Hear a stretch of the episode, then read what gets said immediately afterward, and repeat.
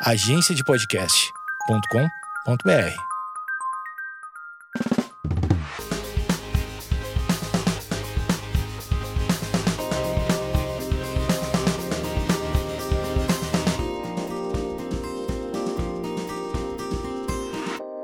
Oi, gente. E aí? Mais um podcast aqui com uma pessoa muito especial.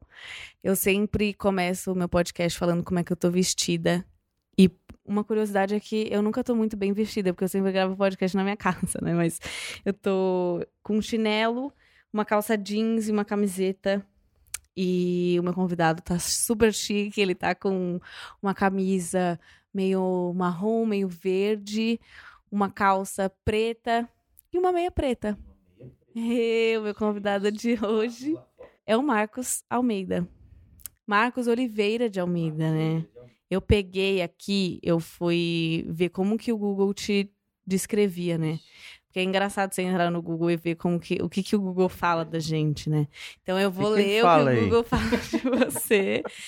Marcos Oliveira de Almeida é um cantor, compositor, multi-instrumentista, arranjador, escritor, professor brasileiro conhecido como por ser vocalista e letrista da banda de rock alternativo. E a primeira pergunta, que é- já é um gancho dessa Uhum. descrição do Google, Marcos, o que você não sabe fazer? O que você não é? Porque assim, no Google você é, É. tudo. Você, eu não sabia que você tocava, quer dizer, sabia, já fui no, num show seu, Aham. sabia que você tocava alguns instrumentos, mas o que que você não faz? Ah, na música você fala? Na vida, assim. Na- Muita coisa. eu Não sei cozinhar direito. ah, mas não precisa, né? É, tipo, eh, outro dia as crianças perguntaram se eu sabia cozinhar. Eu tenho dois filhos, né? Joaquim e Isabel. E estamos esperando o terceiro. E a, Sério? É, Parabéns! Obrigado, obrigado. Que legal. Débora tá lá com a barriguinha já. Que demais. E esses, esses dias as crianças perguntaram se eu sabia cozinhar. Eu falei assim, claro, mas é claro. Com certeza. É, eu tenho- O que, que vocês querem? Aí ah, então o jantar é você que vai fazer, tá? Aí eu falei, beleza, vamos lá, vamos fazer aí o cardápio. Ah, aí eu falei assim, olha, eu, assim, minha grande especialidade é espaguete e tal. Aí a- a Isabel, é mais novinha, falou assim, Joaquim, fala espaguete, fala espaguete. aí eu, Joaquim, tá bom, vai, espaguete. Com molho, mal, molho vocês escolhem, aí qualquer um e tal. Aí eu fiz, fiz, fiz aquela, né, aquela festa em casa, valorizei bastante e tal. Mas é uma coisa mais simples de se fazer, né? Não tem erro. Uhum. É, enfim, eu acho que eu sei lavar vasilhas bem, então eu acho que é por aí. Em casa é mais ou menos isso. É, eu, eu não sei falar inglês direito, eu acho que isso é uma coisa que me faz falta.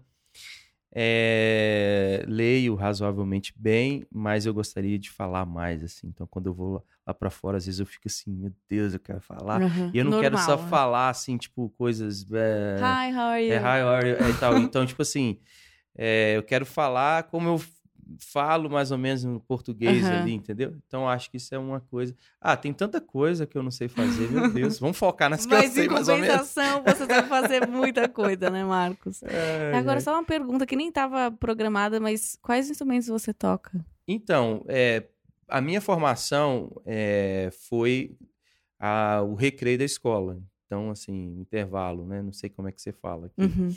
É, e então comecei no violão, que é o todo mundo praticamente começa ali nas rodas, né, fazendo aquele som. Aí depois eu montei uma banda com a turma da escola e aí eu comecei a tocar guitarra, né? Então época do rock ali, Raimundos, Titãs, é, enfim, Legião Urbana, Charlie, Bra- Charlie Brown Jr., enfim.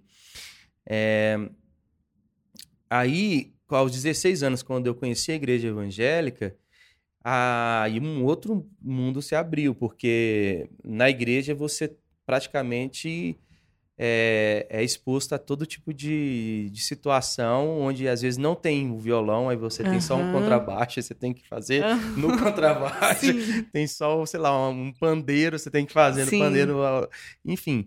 Aí você vai testando tudo. Ali aos 16 anos você não tem tanta coisa para fazer, né? Então É. eu ficava o dia inteiro praticamente ali ensaiando na igreja, tocando.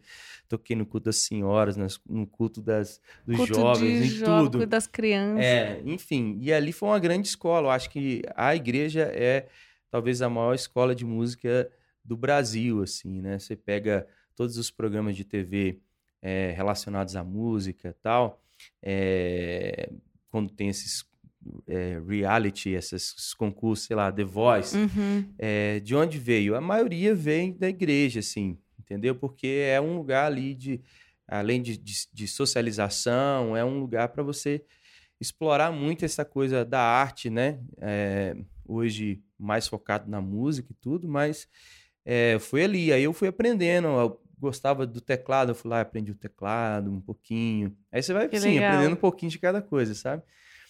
E quando eu fui estudar mesmo formalmente no conservatório lá da, de, de Contagem, em Minas Gerais, onde eu morava, eu fui estudar flauta doce, porque eu queria Eu sei É. tocar flauta doce, você acredita?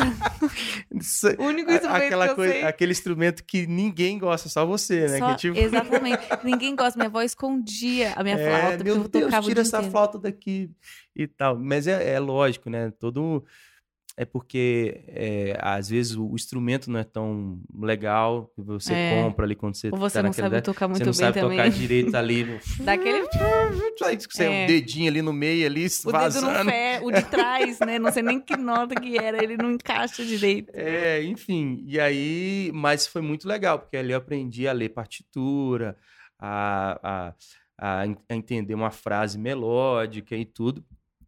E, paralelamente, eu estudava o piano. Aí o professor de piano falou assim: Ó, acho que você chegou num momento aqui que eu não consigo te ajudar mais. Aí me passou para um outro, eh, que era um professor dele, que dava aula na Universidade do Estado de Minas Gerais, o professor Oscar Tibúcio, que estudou muito tempo na Alemanha, enfim. É, aí eu fui pro piano clássico, aí eu aprendendo aquelas coisas todas ali. E ele era muito rigoroso, né? Da escola alemã, aquela coisa de bater no piano, assim. Ele tinha uma, uma santa periquita que ele inventou, assim, que ele não cria em nada, então, tipo assim, ele, ele ficava zoando, tipo assim, ah, vou, eu vou inventar um santo aqui, porque eu não creio nenhum. Ele dizia, santa periquita, pelo amor de Deus, faz esse negócio direito. Ele era muito engraçado, cara. Ele ainda tá vivo ainda, Oscar. E aí eu fui eh, entrando para esse mundo da música clássica também. E logo em seguida já entrei na Universidade do Estado de Minas Gerais, num curso bem polivalente, né? Justamente porque naquela época eu não, não sabia me decidir se era guitarra, se era violão, se era teclado. E então aos 16, ali 17 anos, eu já estava com uma escola de música. Eu era tão cara de pau assim que eu abri uma escola de música é, com 3, 4 anos assim de, de né, estudando para valer, né, que eu ganhei meu primeiro violão aos 13 anos. Então, como a gente não tinha recursos lá em casa, eu tive que dar meus pulos. Uhum. É, Eu saí do Senai, que era um- um- uma, uma escola lá perto de casa, todo mundo conhece Senai, enfim. E, e eu, eu decidi pela música ali aos 14, né, quando eu estava lá no Senai. E aí minha mãe falou assim: ó, tudo bem, você pode sair. Escrevi uma carta para ela, toda bonitinha assim. Mamãe, o homem só é feliz quando faz aquilo que ama e tal, não sei o que, blá, blá, blá. Deixei lá e saí de casa, né? Eu voltei à noite e ela falou: tudo bem, você, você pode sair do Senai, mas você vai, vai ter que dar seu jeito aí, né? Não tem mesada, meus pais separados, aquela coisa toda. E aí eu falei assim: ah, vou, vou encarar a música, né? E estudar, estudar, estudar, fazia alguns jobs ali, é, algumas coisas assim, tipo. é, um amigo estava precisando de uma ajuda, não sei aonde, para fazer o- não sei o que, aí eu ia lá Uhum. ajudava. É, e aí, quando eu tava um pouquinho mais com coragem na música, isso aos 16, 17, eu abri uma escola de música. Isso foi muito doido, porque eu comecei dando aula de, de, de violão, mas daqui a pouco começou a aparecer gente querendo aprender teclado. Aí uma vez apareceu um cara, só para ilustrar isso, essa coisa da polivalência, apareceu um cara querendo aprender cavaquinho. Aí eu falei assim, cara, cavaquinho a gente ainda não tem. Mas, Eu ainda não É, aprendi o mas cavaquinho. volta daqui três meses, que eu vou eu aprender. vou te ligar e tal. Aí eu comprei um cavaquinho Mentira. e fiquei lá. E pegando, e é um negócio dificílimo, que são só quatro cordinhas, assim, você não sabe se é dó, se é lá menor. É um negócio muito doido, Gente. assim. Aí eu falei que, ó, a teoria musical é a mesma, as notas musicais são as mesmas, os acordes, a, a harmonia e tal. Eu vou te ensinar até onde eu sei. Aí eu chamei ele e tal, ele Que pegou. legal. Então, assim, foi muito isso, de um, um amor pela música, assim, por entender. Aí eu testei violino, testei tudo. Até berimbau eu peguei. Você pra- já tocou gaita? gaita, gaita, Gaita. também. Você toca gaita? É, eu, eu nunca toquei nos shows, nunca Ah, levei, tá. né? Mas, assim, é aquela... A, a gaita de blues, né?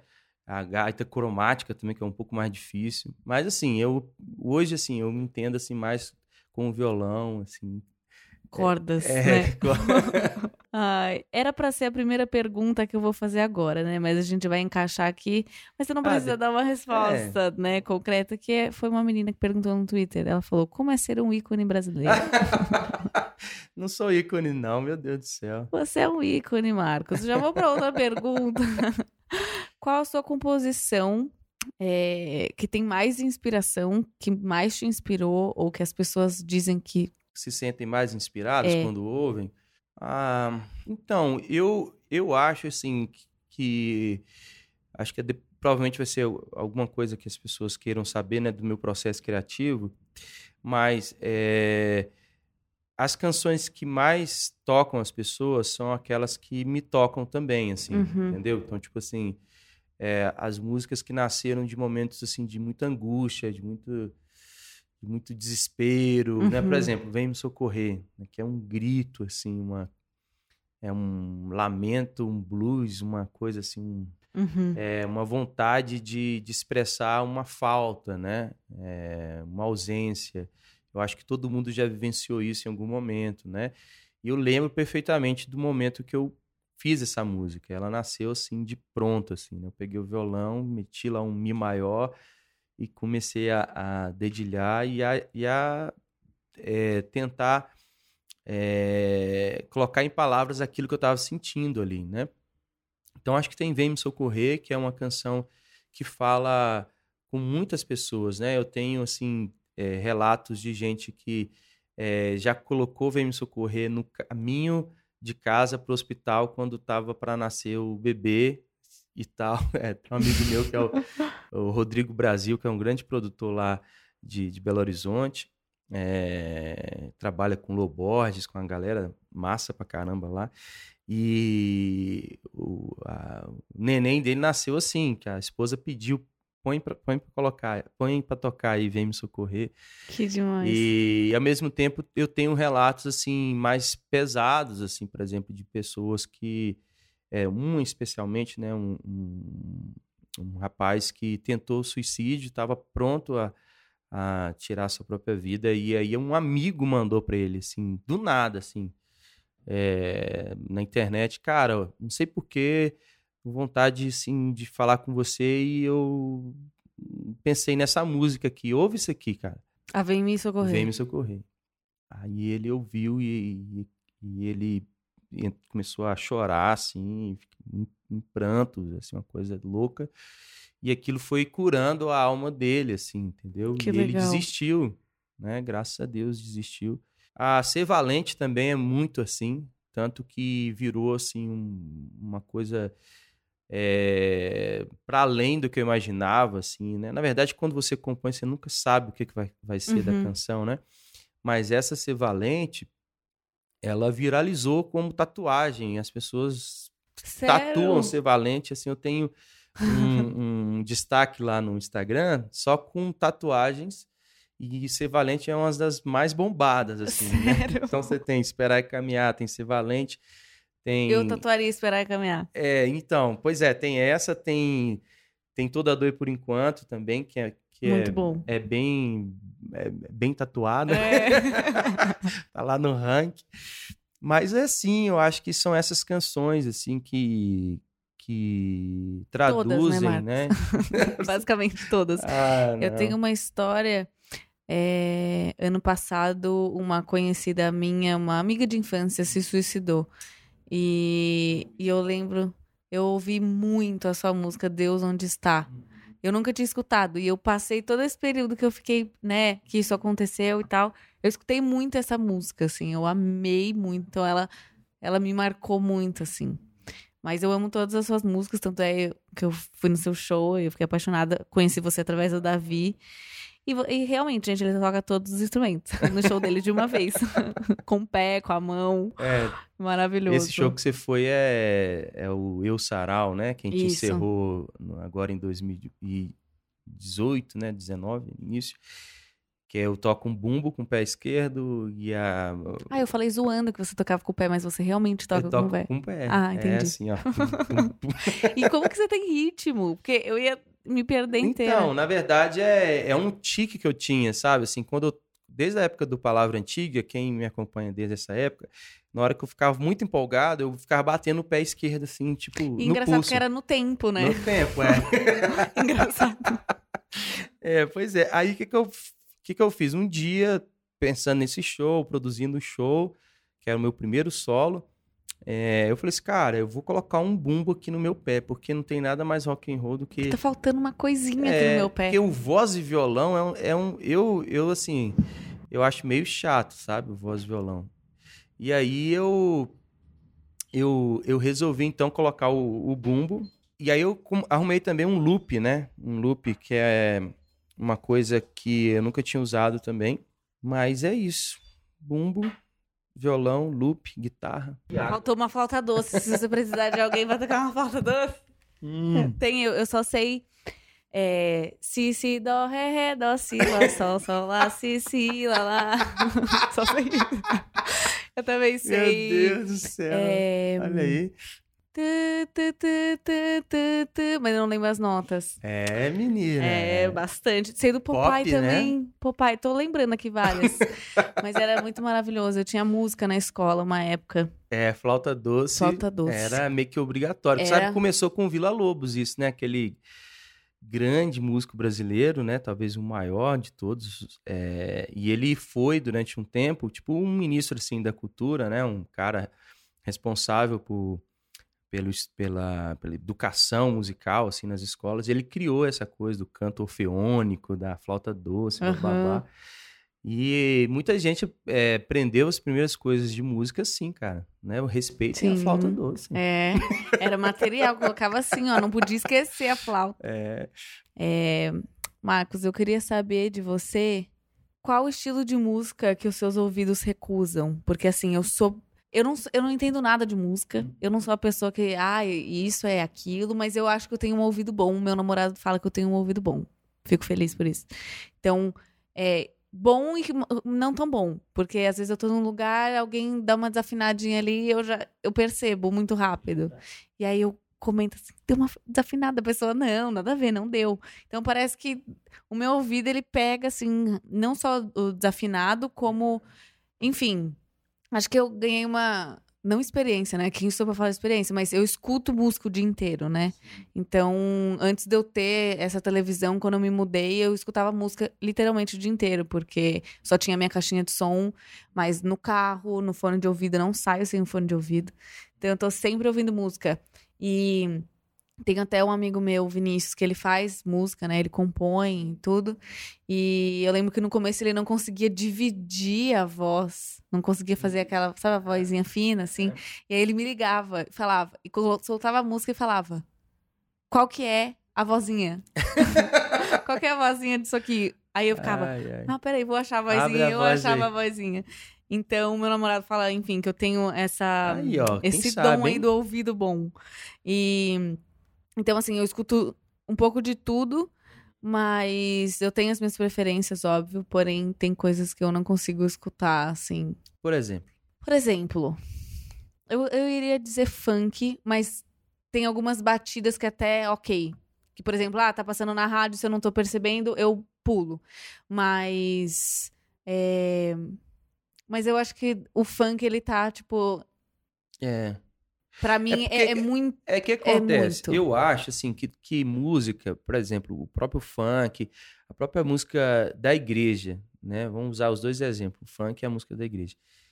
É, são músicas, para mim, que são músicas de experiência, entendeu? Uhum. Que você é, não essa música especialmente, tanto a- o funk quanto a música da igreja, é, sem comparar as duas assim, mas é, eu acho que elas não existem plenamente fora do contexto, entendeu? Então, tipo Uhum. assim, é, algumas músicas são feitas para você ouvir, outras são para você experimentar enquanto você ouve, entendeu? Que é- Uhum. É uma atmosfera, é uma vibe, é um É. é um ajuntamento, é, um, é alguma coisa que acontece ali na, na hora que está sendo tocada com um tanto de gente junto, entendeu? Uhum. Por exemplo, é, trilha de é, musical circense, assim, uma, uma peça circense. Às vezes ela não funciona tanto quanto aquilo que está acontecendo ali no palco junto, sendo interpretado, Uhum. sabe? Uma, uma companhia de teatro, sei Sim. lá. Mas eu acho, assim, que, que tem espaço para tudo, sabe? É, eu, por exemplo, na hora que eu. Essa coisa do mood, por exemplo, eu acho que resolve muito bem isso. Tipo, ah, eu tô com esse humor aqui, com esse Com sentimento. certeza. Playlists tristes. É, aí você vai lá e Quero coloca, chorar. cara. Aí, tipo assim, sei lá, eu. Você pensar o funk, por exemplo, fora do contexto, fora do baile, fora. Fora da, fora- casamento, o onda, onda, olha onda. É, sei lá. no essas coisas- carro, entendeu? É, não não tipo, dá. Então, tipo, ah, igual agora eu fiz uma viagem para os Estados Unidos, eu e Débora. E, e aí a gente saiu da, do, do- ali de, do, do, do sul da Flórida e fomos até Nova York de carro. Aí, tipo, é, você não vai colocar, sei lá, velho, um, um funk, um, um- alguma coisa assim ali naquela estrada, porque tem alguma coisa chamando você ali, a sua, a- sei lá, o seu subconsciente, as coisas que você já assistiu dos filmes, e bababá.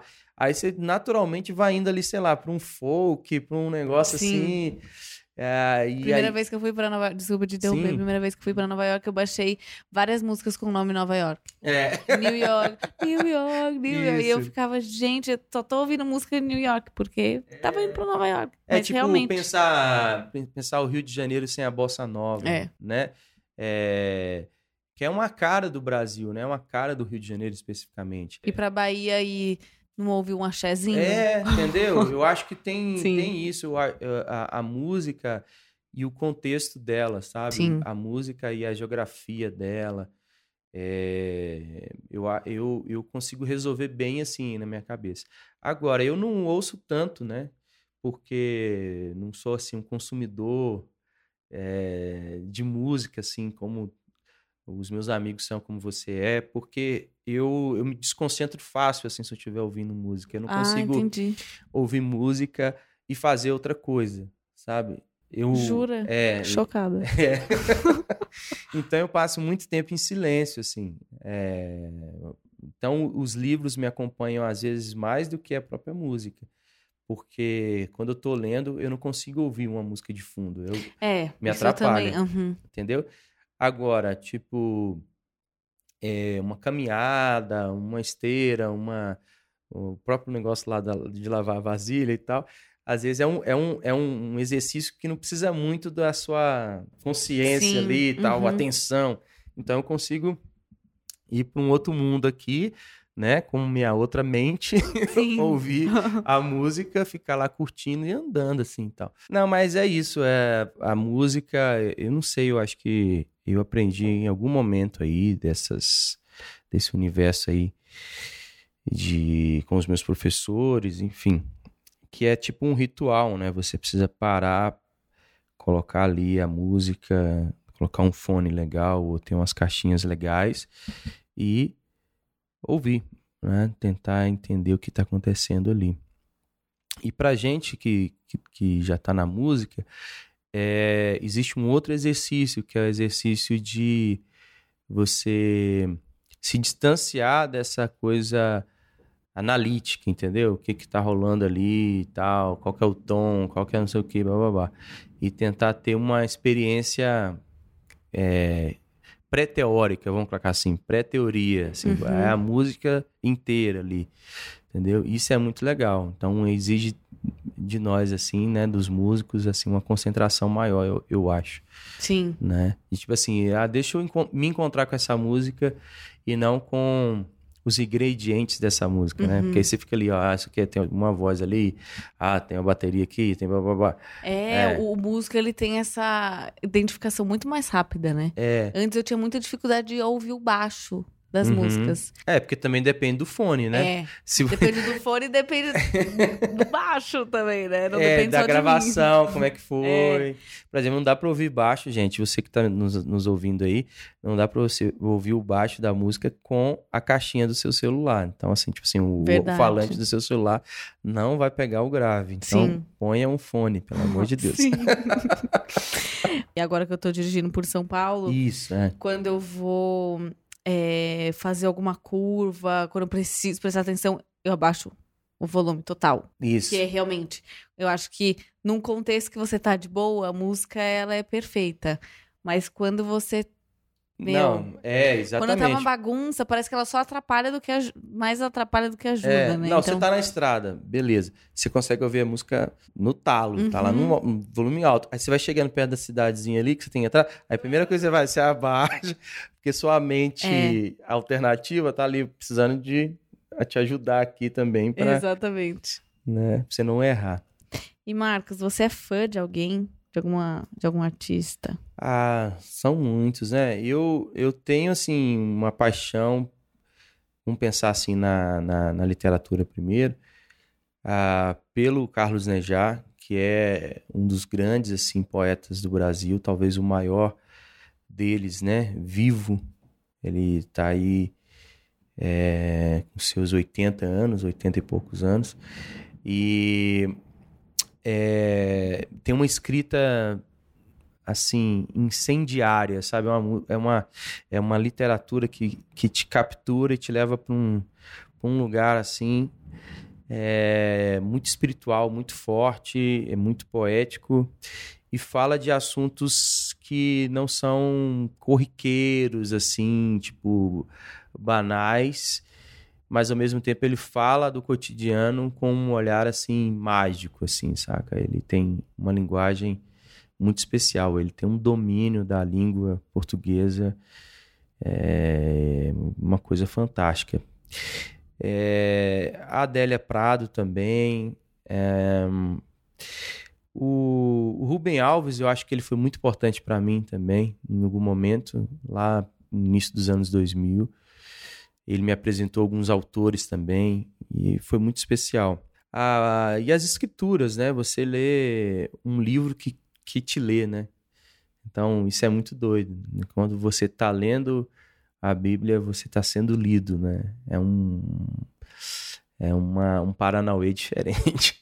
É tipo o livro, assim, que você abre e sai uma. Sabe aqueles livros de, de filme, assim, que você É. abre, tem alguma coisa ali. Exatamente, é. A gente tem um certo preconceito com a palavra mágica, né? É, magia e tal. O C.S. Lewis até falava muito sobre isso, né? O, o, o erro de alguns de achar que é, o mágico, a magia é uma coisa negativa, mas mágico e, e, é, tem a ver com esse lugar da imaginação, né? De você ser capturado e levado para um outro lugar onde você é, precisa exercer sua imaginação, a fantasia.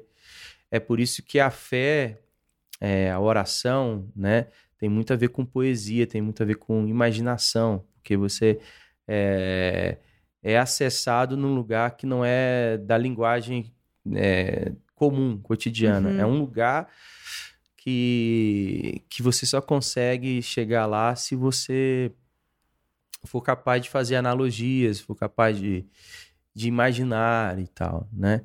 Então, eu acho que esses autores que eu citei e também a- as escrituras.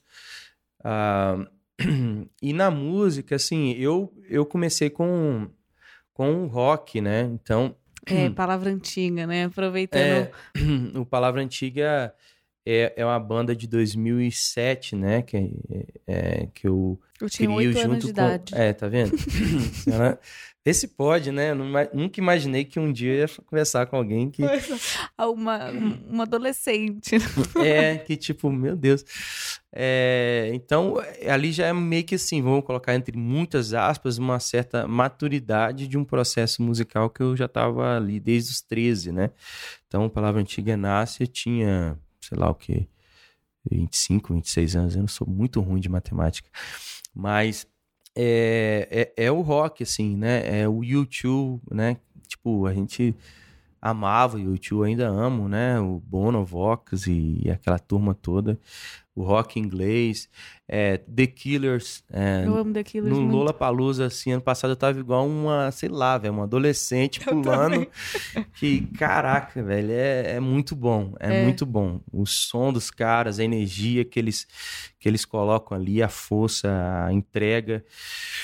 É, E eu acho que é isso. Aqui no Brasil, né, obviamente, por conta de, de, de ser fruto de um, um ambiente assim, de roda de violão, então é muito Legião Urbana, é, é o Titãs, aquela época do, do acústico MTV, dos Titãs. E, e isso é muito doido, né? A gente pensar na- no Brasil, que é um país continental, é, quantidade de banda, de informação, de, de, de músicas, né, que nós temos é cabuloso, assim, É. né? E é uma atualização, assim, que se você não tiver ali, você não pega, né? Porque É, eu, por exemplo, é, eu gosto muito de Djavan também. Eu gosto Aham. de. Meu pai, ele já era mais do rock também. Então, ele é muito fã de Detonautas. Ouvia Uhum. muito Charlie Brown, Capital Inicial, É. todas essas bandas. Então, eu cresci escutando e, e dei uma brecada, assim. Então, vira e mexe, alguém fala: Ah, já ouviu Fulano? Que, que sei lá, apareceu esse ano ou dois anos atrás e que eu não sei. Porque eu não acompanho. Olha que bom, me sinto ter mais, né, feliz, mais É. tranquilo, mais em paz com essa informação, porque eu acho assim que, que a turma mais da sua idade, né, não tô me colocando assim tão mais velho assim, mas, sei lá, você tá com quanto? 21. 20, 21. Então, eu tô com 36. 15 anos de diferença. É, é uma geração é, mais plugada o tempo inteiro, né? Então, imagine se, que você tá tendo essa dificuldade de se atualizar. é, e agora imagina um cara de 36, como é que é, entendeu? que não ouve tanto música, assim, não Sim. escuta tanta música, é, é- é tanta música assim. E o que chega pra mim é que já passou por um- várias barreiras, entendeu? Entendi. tipo assim, várias curadorias, várias curadorias, várias curadorias, até chegar. Ah, você ouviu isso aqui? Aí, tipo, já tá velho, já. Tipo, Aham. o cara já morreu e eu tô lá. Ah, que legal, Ah, cara. Novidade. Ai, meu Deus, é bem isso mesmo. Essa é uma pergunta que mandaram pelo Twitter. Uhum. E qual é a sua breve visão da arte brasileira atualmente? Assim, o que, que você. É, eu não sou muito, assim, especialista em, gente, em a arte, né? Fala, gente, a arte É. brasileira, ela, ela me desconcentra. eu fico em silêncio, é melhor. Então, eu fui outro dia no, no- agora, essa semana, né, no Museu da Imigração e também fui lá na Pinacoteca, né? É, o que me comove muito é, é uma, é- é- são as histórias, sabe? Então, tipo assim, é, a capacidade que o artista tem de narrar uma história, assim, seja é, uma história é, puramente visual, assim, sem palavras, sem nada, ou especialmente, assim, no meu caso, que me toca mais é essa intervenção do texto, assim, sabe? Que consegue dar sentido para muita coisa ali que, que só a visão não, não, não me decifra muito, sabe? Uhum. É, não consegue decifrar muito para mim o que está acontecendo. Então, o Museu da Imigração foi uma experiência muito louca, assim, foi muito legal. É, porque, inclusive, tem muito a ver com o trabalho que eu estou fazendo agora, né? O meu novo disco, que se chama Lá de Casa. Então, pensar em imigração, pensar coisas assim da, da, da experiência desse cara que sai de um país e vai para outro, né? E o que, que é casa para ele, o que, que é lá para ele, o que, que é habitar, né? Então, é, coisas assim é, me comovem muito, assim. É, mas eu acho, assim, que, que a arte, a arte contemporânea como um todo no mundo, até onde eu, eu, eu consigo entender e apreciar, ela, ela ainda está passando por um processo de desconstrução, sabe? De contestação de formas, de fórmulas, de... É, e, e, muitos têm encontrado o sentido da arte em coisas extras, extra artísticas, né? Como uma militância, uma, uma, uma causa política, e a arte acaba servindo pro, como uma plataforma de, de publicidade dessa causa, né? É, eu não sei se isso se sustenta a longo prazo, né? Se, uma, se esse tipo de arte sobrevive a mudança dos ventos, né? Quando essa causa for superada ou quando, enfim, eu acho que é, a arte também acho que ela abraçou a, o efêmero, né? O agora. Vamos falar do agora, mesmo que amanhã uhum. mude e tal. Então acho que os artistas não estão muito incomodados com essa coisa de, de se eternizar, sabe? Que eu acho que era um, uma preocupação dos artistas mais antigos, Sim. os românticos, de fazer algo que, que mesmo que você, sei lá, é, é, morra pobre hoje, mas a sua arte vai se perpetuar e tal. Eu acho que o artista contemporâneo tá nem aí para isso, entendeu? Uhum. Ele tá fazendo coisas que não, provavelmente não duram uma semana, um mês e tal, as pessoas vão esquecer e ele também não tá muito preocupado com isso. Eu tô generalizando, uhum. né? Mas é lógico que é, existem outros artistas é, especialmente aqueles mais ligados à arquitetura, que já, já criam coisas é, modernas, atuais, contemporâneas, com potência, com força de permanecer, né, de permanência, é, como os antigos artistas também, Sim. eu acho. Né? Sim. Tá aqui um leigo falando do assunto. e se você pudesse fazer um elogio e uma crítica à música brasileira, qual seria? Então, eu acho que a gente não pode responder essa pergunta, porque porque não tem como falar da música brasileira no singular, entendeu? É como se existisse uma música. Uhum. É, eu acho que são músicas do Brasil. Sim. Né? E a crítica que eu po posso fazer é mais nos veículos de comunicação, ou para os veículos de comunicação, que são os responsáveis por é, criar uma vitrine para essas músicas do Brasil e como que eles estão, em, em, em certa medida, não generalizando, viciados num processo onde é, quem chega lá nessa vitrine normalmente teve que é, molhar a mão de alguém, entendeu? É o tal do jabá, é, são as são a, as tratativas de um, de um mercado já assim um pouco viciado, algumas estruturas. Então, assim, eu acho que a, as plataformas de divulgação de música elas não conseguem é, conter ou expressar a, as cores, a diversidade das cores da, das músicas do Brasil. Então, a, a minha crítica é mais é, na nossa incapacidade de, de celebrar a nossa diversidade musical. Uhum. Acho que é isso. E o elogio? E o elogio é tá implícito na crítica, né? Tá implícito no fato de que é tanta música boa sendo produzida que a, a mídia, os jornais, a, as curadorias não conseguem capturar, né? Sim. Não conseguem. Então, é, vão se criando assim nichos pra, de ouvintes, de, de gente que está ali é, sendo muito bem assistido nos seus afetos, nas suas emoções e curtindo certos artistas que um monte de gente não conhece, assim. Uhum. Aí você vai ver, caraca, velho, esse cara existe, entendeu? Então, assim, eu acho que tem um problema que não tem muita solução, assim, entendeu? Porque é, são muitos os produtores de conteúdo, vamos colocar assim. uhum. assim. São muitos os, os, artistas produzindo música. E tá aí um elogio. Acho que é muito bom isso, né? É muito bom porque é, são muitas as possibilidades, muitos os caminhos de se expressar. E, e o brasileiro talvez é, tenha na música assim, o seu principal produto. É, imaterial, né, de exportação. Se existe uma coisa assim que a gente é bom, que a gente sabe fazer bem, é música. Né? Tipo, pega todos os países do mundo e pensa assim, velho, de onde saiu um Tom Jobim, de onde saiu um João Gilberto, de onde saiu Skank. Cara, enfim, é daqui.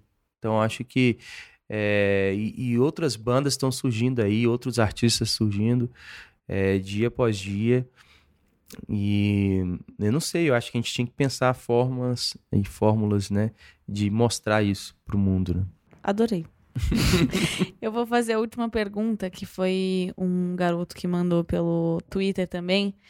E ele falou o seguinte: Marcos, por que a música feita por brasileiros e permeada pela espiritualidade católica afro-indígena é considerada por críticos e academia como música brasileira e a música influenciada pela, pela espiritualidade evangélica protestante, né, barra protestante, é taxada como música religiosa gospel.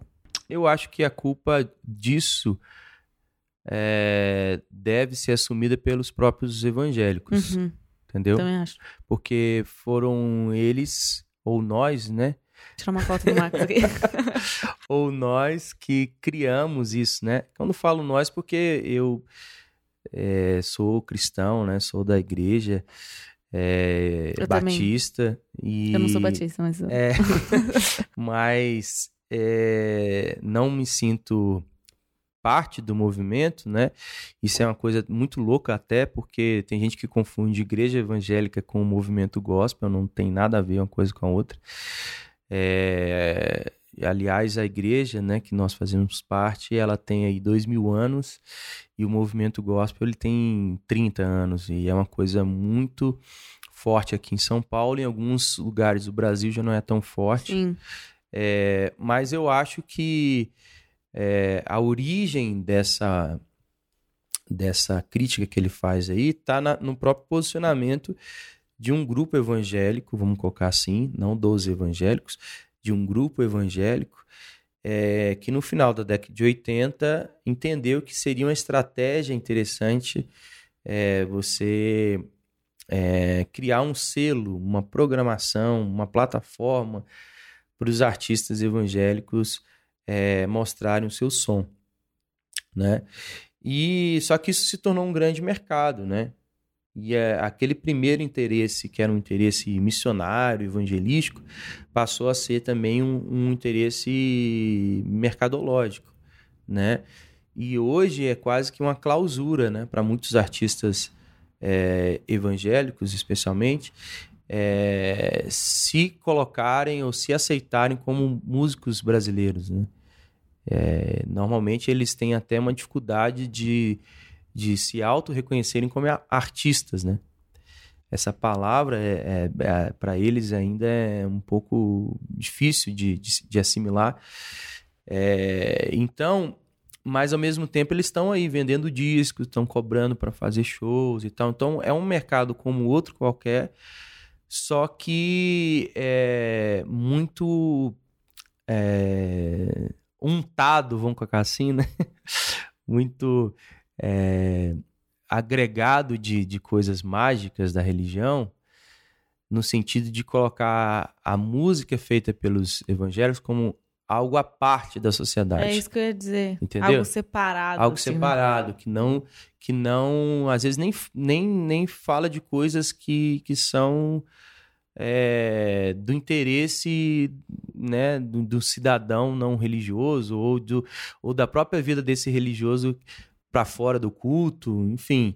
É uma música muito restrita ao ato litúrgico, aquilo que acontece lá. Por isso que eu te falei que a, que a música é, evangélica ela é um pouco parecida com a, com, com, com a ideia do funk, uhum. porque é uma música experiência também. Sim. Você não consegue ouvir uma música assim evangélica, tipo assim, ah, vou curtir hoje um, um sonzinho aqui em casa. Tipo, velho, é, você tem que entrar ali na, na vibe, vibe é. tem que, entendeu? Porque é uma música ainda muito restrita ao ambiente litúrgico, uhum. saca?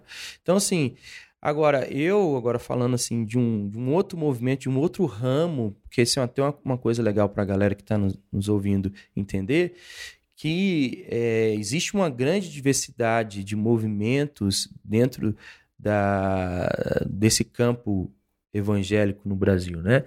Pelo menos três é, grandes movimentos. Você tem um movimento que é um movimento contra a cultura, que é um grupo que não se relaciona mesmo assim com a cultura. Então acha que a cultura é uma coisa falida, que não tem conserto, que é que é só a gente esperar aqui para é, Jesus voltar e a gente ir embora. Então, é um grupo contra a cultura. Você tem um outro grupo que é um grupo é, vive dois reinos, né? Como se existisse um reino de Deus e um, e um reino do coisa ruim. Então, tipo, aí você tá ali no reino de Deus produzindo suas coisas e tal. Aí você vai lá no reino do coisa ruim tentar mostrar para a galera que tá lá no reino do coisa ruim que você que tem que ir para o reino de Deus, né? Uhum. E aí vi, vi é, é, é, esse grupo vive é, nesse, nesse paralelo, né? Assim, né? Como se fosse uma avenida em paralelo a outra avenida. Você, tá, tem tudo aqui que a outra avenida tem, mas com o selo gospel, entendeu? Então você tem um McDonald's gospel, você tem o, a farmácia gospel, você tem não sei o que aí. Aí você vai lá na, na avenida de cima, que é a avenida do Coisa Ruim, vê o que, que eles estão fazendo, pá, pá, pá, pá, aí você vem e faz um, um igual aqui embaixo e fala, ah, esse aqui agora é de Deus e tal, compra aqui, pá, pá, pá, pá, pá. Então, esse grupo tá na cidade é, meio que se usufruindo de, de certas estruturas da cidade, para levar a sua mensagem, para levar a sua ideia, e é sempre um passo atrás do que está acontecendo na cultura, né? Então, depois que rola lá na cultura, você vai ver acontecendo aqui nesse reino de cá. E agora existe um outro grupo que, que, que é, eu, eu, é onde eu, eu me sinto mais à vontade, é um, é um grupo onde pensa a cidade como uma cidade toda de Deus, uhum. entendeu? Então, Deus não tem um, um antagonista do seu tamanho, né? É, então, a, essa visão é uma visão muito mais positiva da cidade. É, a gente está ali misturado. Então, esse grupo, por exemplo, na hora que chega numa cidade, a primeira coisa que ele faz é abre uma escola ou cria um hospital ali. É, isso, o, o movimento histórico né, desses, desses cristãos é, cria orfanato, pensa em como servir a cidade, saca? Então, eu, o grupo que cria o movimento gospel é um grupo desse Cristo em paralelo com a cultura, sabe? Esse, esse grupo dos dois uhum. reinos, como se existisse uma luta eterna entre Deus e o diabo, e quando esse reino crescer aqui, vai conseguir derrotar o, o uhum. diabo. Agora, o grupo que eu faço parte já, já tem uma outra visão de mundo, assim, entendeu? E é uma visão que se encaixa muito com aquilo que ele falou ali. O que eu faço é uma música brasileira de raiz cristã, né? É, os grupos católicos, os grupos é, mais filiados a uma ideia de, de, de espiritualidade afro-brasileira, eles também nunca pensar essa coisa assim dualista, né? Como existe uhum. uma música brasileira e uma música do uma umbanda music ou uma catholic music, né? É. Isso é uma coisa muito dos evangélicos dos dois reinos. Né? Exatamente. Né? Então, mas existe um outro grupo assim, um outro grupo de, de cristãos evangélicos, eu acho que é, é, ele deve ser um desses caras que pensa numa música brasileira é, que cabe também essa expressão de espiritualidade é, de quem crê no Evangelho, de quem vai ao, aos domingos no culto, de quem é, saca, sai da, da igreja e vai, vai para um cinema, vai viver sua vida a partir dessa perspectiva, né? Uhum. Então, é, em resumo, eu acho que a gente precisa é, conhecer esse outro grupo de artistas que também são evangélicos, também são da igreja, mas que pensam a cultura com mais generosidade, sabe? Com um olhar um pouco mais carinhoso, com, um olhar mais positivo, assim, da vida, né? Bom, então, obrigada, Marcos, por ter vindo. Eu vou Obrigado, deixar ele eu. encerrar falando do projeto dele que acabou de ser lançado. E também pode falar terminar com as suas redes sociais, como que as pessoas te encontram? Então, o Lá de Casa é um disco que já está aí na praça, né? Já está aí nas redes sociais e esperando aí o seu compartilhar, o seu a sua audição, ver o que, que você vai achar. É, em todas as plataformas digitais, você vai encontrar lá o disco lá de casa. E as redes sociais são essas, né? o Marcos Almeida, né? O Marcos é, Almeida. Porque já tinha um tal de Marcos Almeida lá. E aí a gente ficou assim, meu Deus do céu, como assim? Aí colocamos um, um artigo ali, o.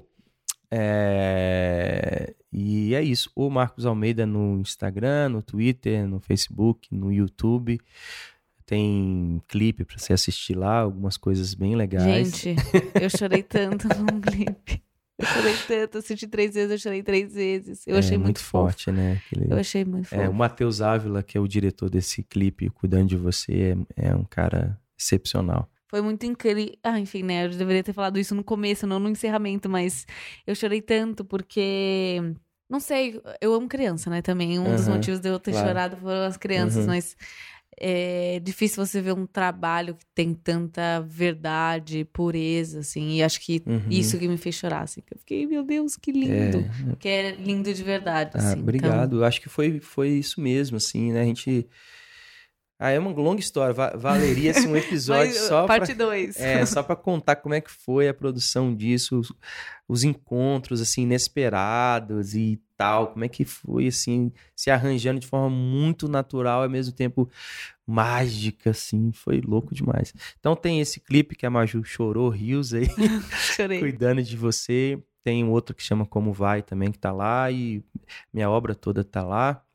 São mais ou menos umas 40 canções que já estão lá. E, e gente, escuta aí lá de casa, Compartilha. compartilha. Compartilha pra todo É. mundo. Você é a nossa Rede Globo. Gente, então foi isso. Espero que vocês tenham gostado. E eu espero que o Marcos volte mais vezes. Ah, tô aí, agarrado. Bora. Obrigada, beijo. Beijo, gente. Valeu. Até o próximo.